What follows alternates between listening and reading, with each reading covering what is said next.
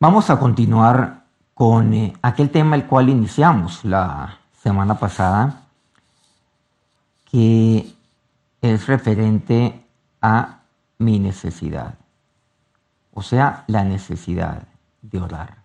La oración no es mi prioridad. La, la, oración no es importante.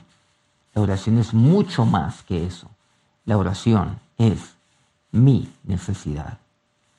Porque sin oración, entonces, ¿qué va a pasar con mi vida?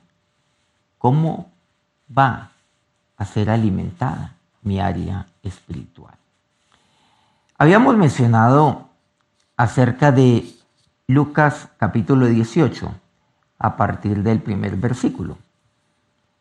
Abordamos el, precisamente el primer versículo y quedamos pendiente de abordar a partir del versículo segundo la parábola la cual el Señor allí nos eh, está relatando referente y que tiene que ver con la necesidad de orar.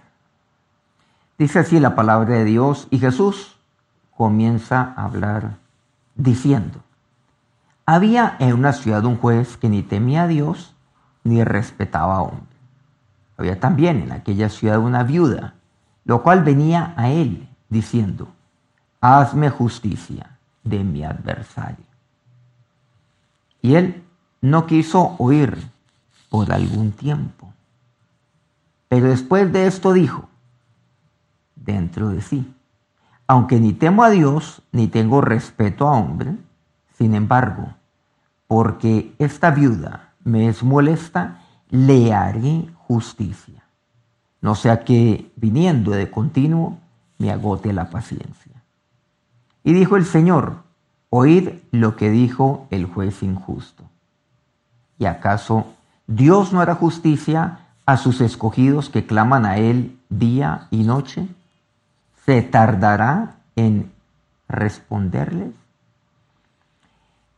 Miremos cuidadosamente entonces esta parábola, que de acuerdo al versículo 1, versa sobre la necesidad de orar siempre y sin desmayar.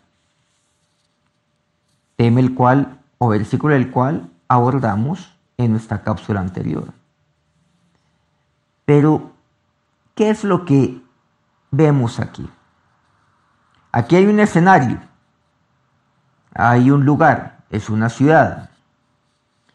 Esta ciudad, pues en esta ciudad se lleva a cabo esta historia y consta de tres actores. Uno de ellos es un juez. El, el otro actor, o en este caso, actriz, de esta película o de esta parábola, de este relato, es una mujer que es viuda. Hay un tercer personaje que entra en escena y que aluden a él. Lo estaremos mencionando en su momento. Pero vamos describiendo lentamente cada uno de estos personajes. En primer lugar, al juez. El juez de esa ciudad tenía un par de características, que no temía a Dios y tampoco respetaba a hombre alguno. Aquí vemos algo. En la teoterapia comprendemos que el ser humano eh, consta de tres áreas en su vida. Espiritual, mi cuerpo con el espíritu se comunica con Dios. Con el alma se comunica con otras personas. Y con el cuerpo, con el entorno que lo rodea. Comencemos por este último. El cuerpo, pues, eh, si el entorno eh, es frío, pues yo siento frío. Si tiene una temperatura alta, pues igual. Eh, experimento dolor, en fin, tantas cosas. Con el alma me comunico con otros. Entiéndase, con mi prójimo, me comunico con eh, mi, mi cónyuge, mi esposa, mi esposo. Me comunico con eh, mis hijos, en fin. Con esa área de mi vida, yo me voy comunicando con las personas que me rodean dentro de mi entorno laboral, eh, con mis vecinos, con desconocidos, en fin. Todo ello ocurre ahí en el alma. Y con el espíritu me comunico con Dios. En el espíritu pues está la intuición, la conciencia y la comunión. La intuición es aquella la cual pues, me lleva a tener una percepción de Dios. Todos tenemos una percepción de Dios. La conciencia es aquello lo cual eh, me separa el bien y el mal. Me dice cuando algo está bien y cuando, cuando algo está mal. me dice que no está bien, por ejemplo, el hacerle daño a otras personas. Y no porque haya una ley que lo prescriba, eh, sino porque yo sé que eso no está bien. No está bien el insultar. Yo sé que, que no está bien el matar a una persona.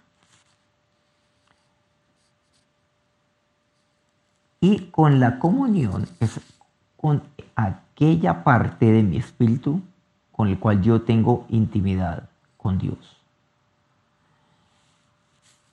¿Qué es lo que sucede con este personaje? Este personaje no tiene temor de Dios. O sea, su espíritu está muerto. Porque no tiene nada con Dios. No tiene, por supuesto, comunión. Pues seguramente tendrá por ahí alguna intuición, como la tenemos todos. Pero ¿cómo está, por ejemplo, su conciencia? Su conciencia está cauterizada, o sea, está oscurecida. No tiene temor de Dios en lo más mínimo. Con eh, otras personas, no respeta a otros. Con el alma me relaciono con otros. O sea que no respeta a otros. no olvidemos que en el alma, pues ahí es donde yo tengo el intelecto, las emociones y la voluntad. Entonces no respeto la manera de pensar de otras personas. No la respeto. No respeto los sentimientos, lo que otras personas sienten. Me importan cinco. Y tampoco respeto las decisiones que otras personas tomen. Eso es lo que significa. Entonces usted ya se imaginará qué tipo de individuo es este. Es un ser despreciable. ¿Y qué tal? Es juez. O sea, él es el que tiene que aplicar la ley y dirimir las diferencias eventualmente entre ciudadanos aplicando estrictamente la ley. Pero la ley debe ser pronta. La ley debe tener todas las garantías para todas las partes, pero ser, debe ser pues eh, cuando digo ley quiere decir debe ser una justicia pronta. O sea, tengo que aplicar la ley prontamente.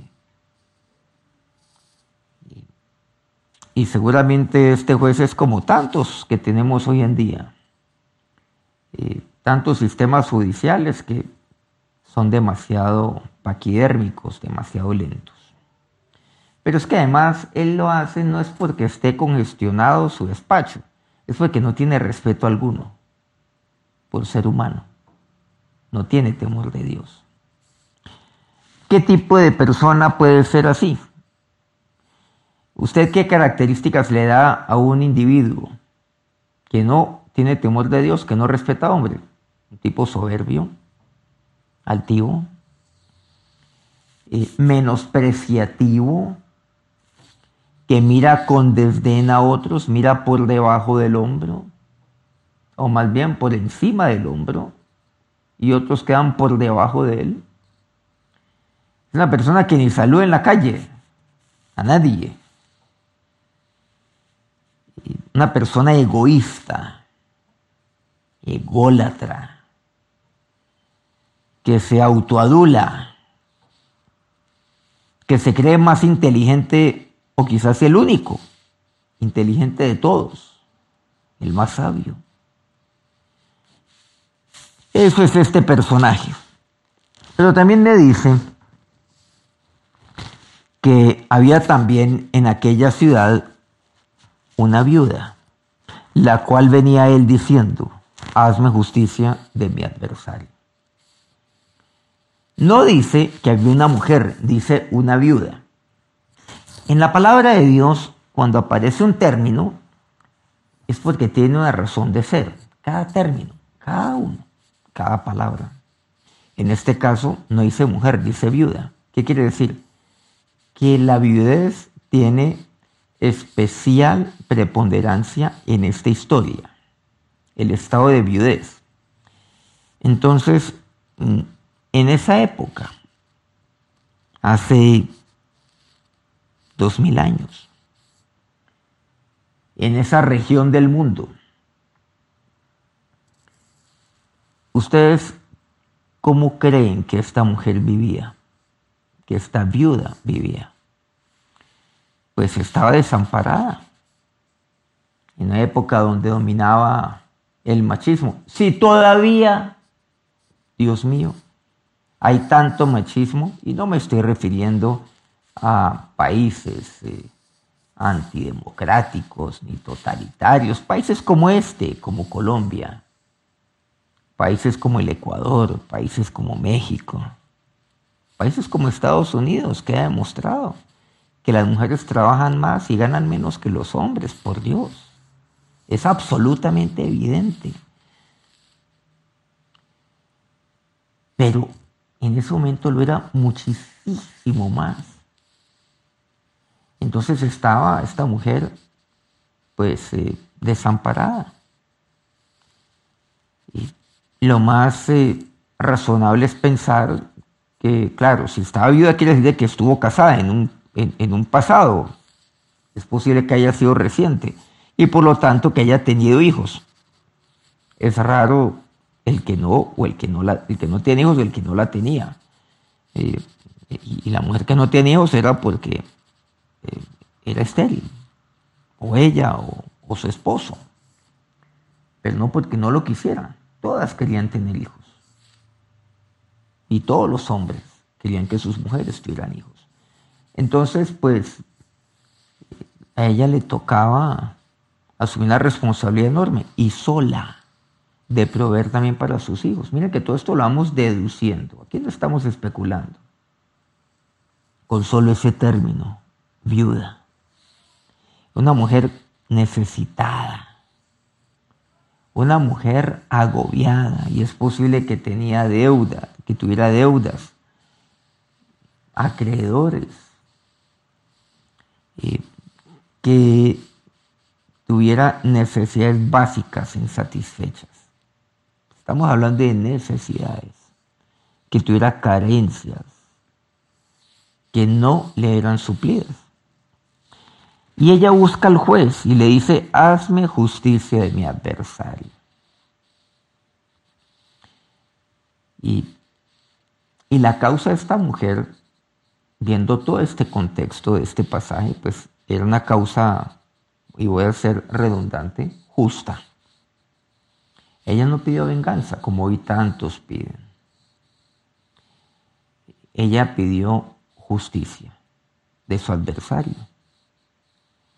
Ella era una eh, víctima.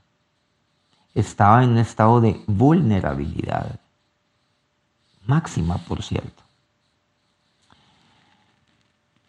Y luego dice el versículo cuarto, y él no quiso por algún tiempo. Él no la oyó. Pasó el tiempo y nada. no podemos pasar por alto un tercer personaje que la viuda menciona. Dice, hazme justicia de mi adversario. Hay un actor que es el adversario. ¿De quién? De la viuda. No sabemos qué pasó ahí. Podríamos ahí sí deducir eh, que el adversario se estaba aprovechando de la viudez de la mujer. Por eso es que menciona el término viuda, no dice simplemente mujer. Es posible que el adversario haya sido el causante de la viudez de la mujer, cosa la cual sería demasiado delicada. Pero también puede ser posible que el adversario se haya aprovechado del estado de vulnerabilidad de la viuda para, pues, eh, para sacar ventaja. Esos que nunca faltan, de esos que todavía existen y lamentablemente se multiplican. Es posible que haya sido un eh, usurero, eh, que haya hecho algo. El caso es que ella lo cataloga como el adversario, o sea, la contraparte. Ahí está, la contraparte. Y el juez tiene que dirimir, pero no lo hacía. No lo hacía, porque no tiene temor de Dios, ni tampoco respetaba a hombre alguno. Y la dejó esperando. O sea, el expediente de ella lo puso debajo de un millón de expedientes, como decimos a veces exageradamente, refiriéndonos naturalmente a ponerlo en último lugar.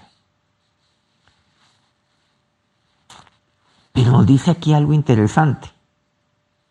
Dice que después de esto, el juez dijo dentro de sí, aunque ni temo a Dios, ni tengo respeto a hombre, sin embargo, porque esta viuda me es molesta, le haré justicia. No sea que viniendo de continuo me agote la paciencia. Vean lo que este juez piensa dentro de sí. Tipo perverso. Y él lo reconoce. Aunque ni temo a Dios, ni tengo respeto a hombre. Y, hay gente que se enorgullece de eso, ¿no? Por cierto. Este juez eh, no es del pasado, no es la excepción. Hoy hay personas que se enorgullecen de decir eso, ¿no? Y, de decirlo públicamente. Hasta la gente los admira por eso. Eh, cosa curiosa. Sin embargo, porque esta vida me es molesta, le haré justicia. Porque si viene de continuo, me agote la paciencia. Mira que aquí hay unos términos. Uy, esta, esta mujer y me es molesta. Y está a un paso ya de agotarme la paciencia si, yo, si no me la agoto ya. ¿Saben lo que es eso? Que cuando algo ya o alguien me es molesto y cuando algo o alguien me agote la paciencia, o sea, estoy a un paso de salirme de casillas, a un paso de, de enloquecerme a un paso de salirme de quicio. Pero, ¿qué fue lo que hizo esta mujer? Ella se presentaba permanentemente delante del juez. Imaginemos lo siguiente. El juez entra a su despacho y cuando entra a su despacho, pongamos alguna hora, a las 8 de la mañana, ahí está la señora sentada. Señor juez, eh, le recuerdo mi caso. Y cuando él se iba a almorzar, señor juez, mi caso. Cuando regresaba a almorzar y cuando se iba a las 5 o 6 de la tarde, señor juez, le recuerdo mi caso, venga, lo acompaño hasta su casa a pie. Y así lo hacía todos los días, de manera permanente. Mi expediente, haga, haga justicia y hágalo con respecto a mi adversario y le insistió a él hasta que al fin el juez le hizo justicia. Ahora, aquí quiero aclarar también un punto. dice, le haré justicia. No dice que le haré el favor. Ojo con eso. El tipo, este personaje, no fue que eh, se conmovió por ella o simplemente porque ella le insistió, entonces voy a fallar a favor de ella. No, voy a hacer justicia. Pero encontró dentro del el expediente y dentro de las pruebas que se practicaron o que ella presentó, eh, los testimonios, en fin, encontró que era evidente que lo que esta mujer estaba solicitando, pues tenía todo el respaldo legal. Que esta mujer tenía razón. Que ella, que a ella le asistía la razón de acudir a la justicia. Que la ley estaba de su parte. Y que él tenía que hacer justicia no de otra manera diferente, sino aplicando la ley. Hay que aclarar ese punto. O sea que aquí fue nada, indebido lo que esta mujer hizo, ni lo que ella obtuvo, que fue justicia. Mira lo que dice el Señor. Ya finalizada la historia, la parábola, les dice a ellos, oíd lo que dijo el juez injusto. Oigan, oigan lo que dijo el juez injusto. ¿Y acaso Dios no hará justicia, dice Jesús, a sus escogidos que claman a Él día y noche? ¿Se tardará en responderles? Aquí hay algo. Si eso lo hace un juez que es perverso, que es corrompido, un juez que que es soberbio, ególatra, un juez que es displicente, que no respeta a hombre alguno, no teme a Dios. Pues cuánto más Dios. Dios, sí. Dios es juez. Entre muchos otros nombres. Él es el juez el suyo, el mío, ¿cuánto más Él? Si Él es su Padre, Él es su Dios, su Rey. Él es, como dice aquel Daniel 9, el anciano de días. Sí, todo eso y mucho más. El admirable, el consejero, el Dios fuerte. Pero también Él es el juez y el juez justo. Pero ¿cuánto más Dios? Dios no se molesta. Dios, a Dios no se le agota la paciencia. ¿Recuerdan la paciencia de Gálatas 5, 22 y 23? La paciencia es fruto del Espíritu, o sea, viene de Dios. Él es la fuente de paciencia, de amor. Y de, en total, todas las nueve características que resumen el fruto del Espíritu Santo. Aquí mencionamos solo una de ellas, como es la paciencia, que es la que en este momento pues podemos relacionar con este pasaje. No. ¿Cuánto más su papá? Si él es su juez, él es juez, pero él es su papá. Cuánto más aquel Dios que nos ama. Cuánto más aquel Dios que no tarda. Y aquí vamos a ver un tema muy importante durante nuestras siguientes cápsulas y píldoras. Y es precisamente las dos preguntas que el Señor ahí nos formula a manera de preguntas retóricas. Porque el Señor también nos hablaba mucho de parábolas. Y dentro de su lenguaje, que es un lenguaje extraordinario que él utilizaba en muchas ocasiones con este tipo de enseñanzas, de parábolas, de símiles, de metáforas. También nos enriquecía con preguntas retóricas.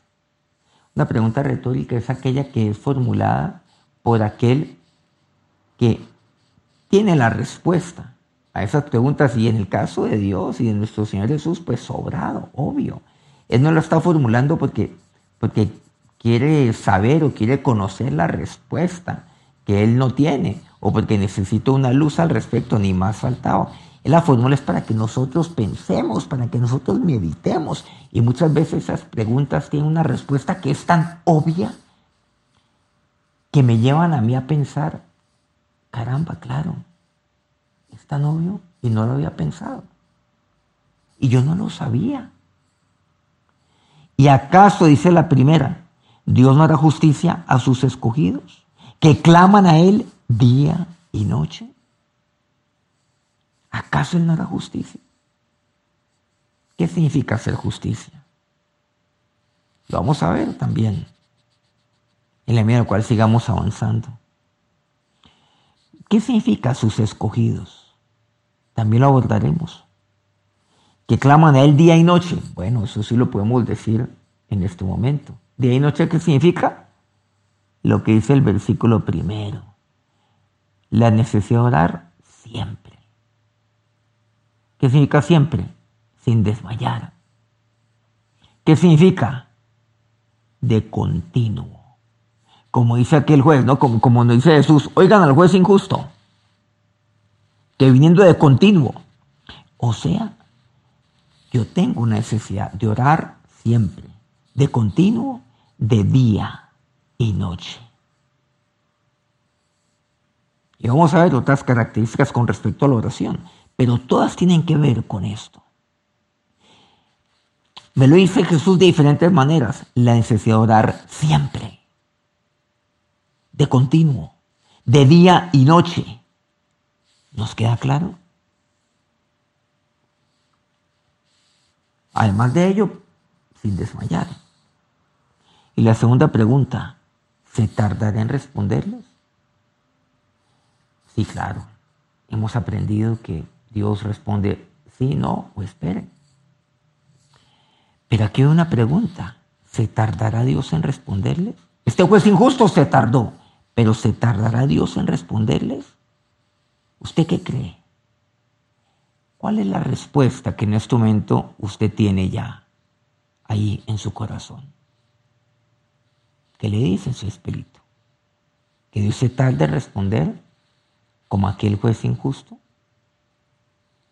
El juez injusto no lo iba a hacer, salvo que esta mujer accedía y podríamos decir que lo acosaba. Pero Dios sí quiere que usted se acerque a Él, de ore, siempre, de continuo. A Él sí le gusta que usted lo haga de día y de noche. Pero la pregunta, ¿se tardará Dios en responder? Y usted puede decir, pero es que yo llevo orando tantos años y, y no hay respuesta en mi vida. Ahí viene la pregunta, ¿por qué no hay respuesta para mí? Porque Dios no responde a mi oración. Ahí podemos adelantarnos a una parte de la respuesta. Esta mujer estaba pidiendo que se hiciera justicia. Su oración es una oración justa, su causa es justa. Usted desmaya prontamente cuando le pide, cuando le ora a Dios. Todas estas inquietudes las estaremos absolviendo y lo estaremos abordando en nuestra siguiente píldora de la próxima semana. Que Dios los bendiga.